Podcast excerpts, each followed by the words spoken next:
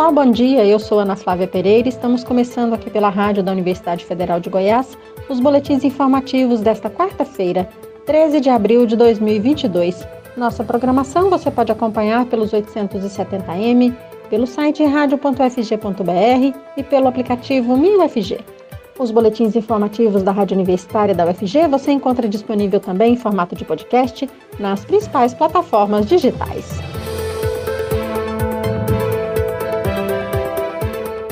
Estudantes que participam do SISU 2022-1 na Universidade Federal de Goiás e não foram chamados até agora para ocupar uma vaga em curso de graduação na Universidade Federal de Goiás ainda têm chances.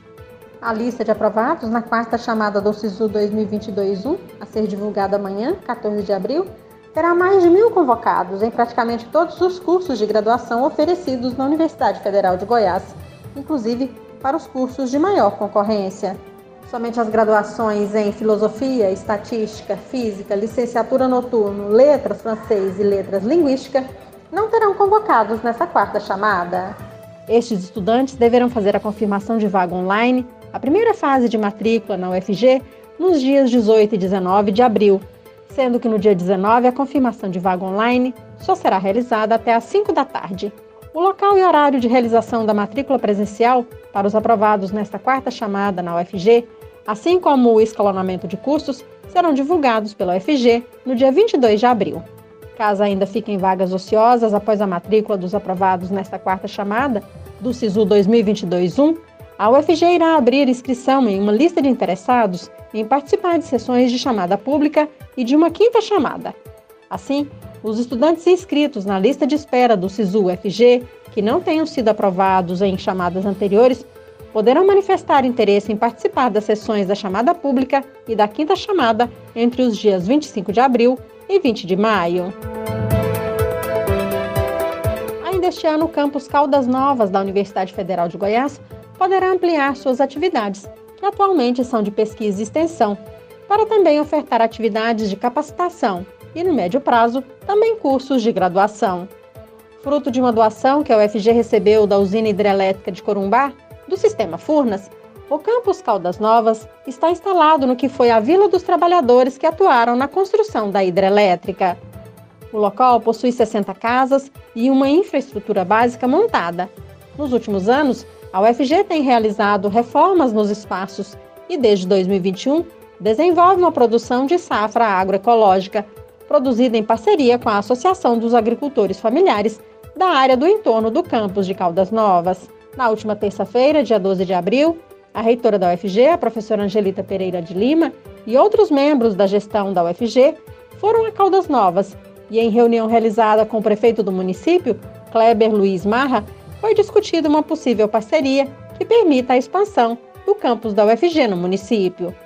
Recentemente, a reitora da UFG falou à Rádio Universitária sobre o desejo da universidade de ampliar este campus da instituição em Caldas Novas. Já é a quarta vez neste ano que a reitoria e a equipe de, de primeiro e de segundo escalão da, da universidade vai a Caldas Novas. É, nós temos um campus em Caldas Novas. É, ele, ele, é oriundo de uma doação feita pela hidrelé, usina hidrelétrica é, Corumbá, Furnas 4, né, que foi a vila dos trabalhadores, né, para a construção de Furnas 4. E, e lá é um, é um complexo já de construídos, de casas, são 60 casas, um complexo com infraestrutura bem montada, a UFG recebeu como doação, iniciou em 2014 uma reforma dos espaços, né?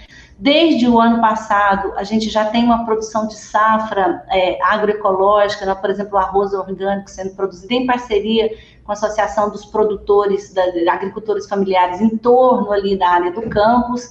É, o campus ele tem servido para é, trabalhos de campo, estudos, desenvolvimento, por exemplo, de áreas de, é, de produtos como é, a, a, mandioca, é, produtos da, de hortas, né? Então, é, é um campus ativo, mas ainda ele é, não tem é, condições, neste momento, de ser uma, uma escola para receber pessoas, para receber cursos. E é esse, essa, digamos assim, a nova etapa, né, nessa gestão que a gente vai fazer, tornar o Campus Caldas Novas no campus também com formação, além de espaços de pesquisa e de extensão. Nossa perspectiva é, a partir de convênios, é, não só sensibilizar, mas realmente criar as condições para que a UFG e a prefeitura possam, no futuro muito próximo, muito próximo mesmo, é, desenvolver aí, ou na verdade, assim, elaborar o que poderia ser uma um, iniciar um processo de formação no campus de Caldas Novas. Lá tem é, assim, várias possibilidades na área de hotelaria, na área agroecológica, formação nessa área, na área de é, gastronomia, se for o caso, produção agricultura familiar. É um campus muito pujante assim tem condições de, começar uma formação é, com a identidade local de Caldas Novas, mas para isso a UFG precisa de fato da parceria e da Prefeitura de Caldas Novas. Uma vez consolidadas as parcerias com a Prefeitura de Caldas Novas, a UFG acredita que a oferta de cursos de formação e capacitação poderão ser oferecidos no campus da UFG no município. Para isso, diz a reitora da UFG, o local também começa a receber adequações. A CEINFRA já esteve lá, a CEINFRA da UFG, para reiniciar o processo de é, reforma das casas. São casas muito boas, que têm condições de abrigar grupos de pesquisas, abrigar cursos. Então, nós estamos agora criando as condições também para melhorar essa, o ambiente para que a gente possa, ainda nesse ano, iniciar alguma atividade de formação, além das atividades de pesquisa e de extensão, a que já serve o campus de Caldas Novas, né?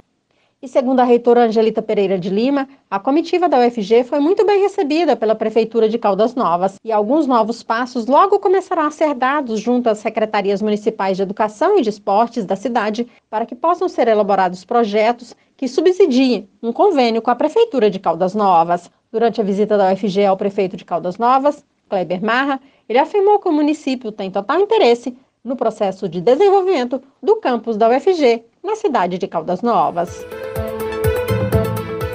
Durante os próximos quatro meses, 12 mil novos pontos de internet devem ser instalados em escolas da rede pública do país, dentro do programa Wi-Fi Brasil, coordenado pelo Ministério das Comunicações. O anúncio da medida foi feito ontem pelo governo federal. Segundo o levantamento apresentado durante a realização desse anúncio, são 14.500 escolas sem internet no Brasil. Ou seja, após a finalização das 12 mil instalações previstas para o próximo período, 2.500 escolas ainda ficarão sem acesso à rede mundial de computadores. De acordo com os números apresentados ontem, perto de 10 mil pontos de internet do programa Wi-Fi Brasil já foram instalados em unidades de ensino, sendo que 93% em escolas rurais. O programa Wi-Fi Brasil atua em duas modalidades. Uma delas instala antenas e roteadores em locais específicos, como escolas, assentamentos rurais, unidades básicas de saúde, aldeias indígenas e telecentros comunitários. A outra modalidade disponibiliza uma antena em praça pública com acesso livre e gratuito ao público em geral. Dos 15 mil pontos já instalados, mais de 10 mil estão em áreas rurais e isoladas dos centros urbanos. Segundo o Ministério das Comunicações, são pontos de conexão com a internet que geram velocidades de conexão que variam entre 10 e 20 megabytes por segundo. E ouça só, as antenas do Wi-Fi Brasil recebem o sinal enviado pelo satélite geoestacionário de defesa e comunicações estratégicas, equipamento brasileiro que fica a 36 mil quilômetros de distância da Terra. Este satélite entrou em órbita em 2017 e é o único satélite brasileiro com capacidade de fornecer conexão de internet banda larga de alta velocidade em qualquer parte do território nacional. De uso misto, civil e militar, o satélite também dá apoio às atividades das Forças Armadas em projetos estratégicos de defesa nacional. O Ministério Público Federal apresentou à Justiça Federal um pedido para obrigar a União a retornar ações de proteção e operações policiais contra o garimpo ilegal na terra indígena Yanomami. O pedido também cobra a reabertura dos postos de saúde na terra indígena. Vamos saber mais na reportagem da Rádio Agência Nacional. Agentes do Ministério Público Federal visitaram a Serra da Surucucus, em Roraima, e verificaram que garimpos ilegais ocuparam a região utilizando as pistas de pouso da saúde indígena como apoio logístico de aeronaves e helicópteros. De acordo com o relatório do MP, as comunidades indígenas estão cada vez mais próximas do garimpo e não podem usufruir do seu habitat tradicional, já muito degradado pelo desmatamento e poluição dos rios. Diante dessas informações, o MPF pede, em regime de urgência, que seja feito um planejamento de novas operações de repressão contra os crimes socioambientais da região e que equipes policiais permaneçam no local até que todos os infratores ambientais sejam retirados da terra indígena. A ação pede ainda a prestação do serviço de saúde, reabrindo os postos de saúde. O IBAMA também foi acionado para que inicie ações de fiscalização de todas as pistas de pouso clandestinas. De acordo com o MPF, as medidas propostas buscam evitar ações como as relatadas nas últimas denúncias apresentadas em relatório da Utucara Associação Yanomami, que cita pelo menos três crimes contra a dignidade sexual de vulneráveis, crime de trabalho escravo e crime de disseminação de bebida alcoólica entre indígenas de recente contato.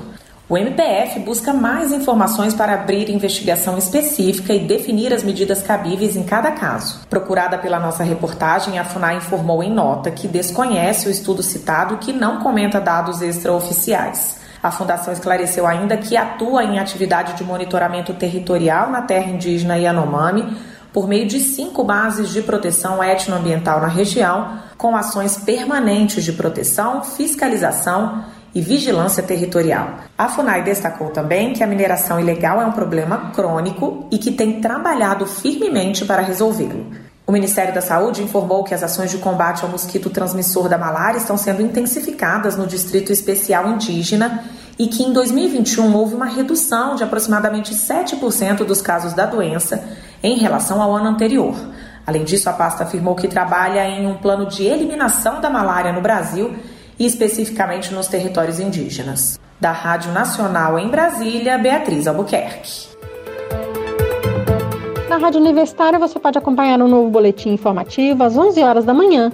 Nossa programação você pode seguir pelos 870m, pelo site radio.fg.br e pelo aplicativo MinUFG. Nós também estamos nas redes sociais. Curta nossa página no Instagram e no Facebook. E lembre-se, a pandemia de Covid-19 não acabou. Continue se cuidando. Ana Flávia Pereira, para a Rádio Universitária.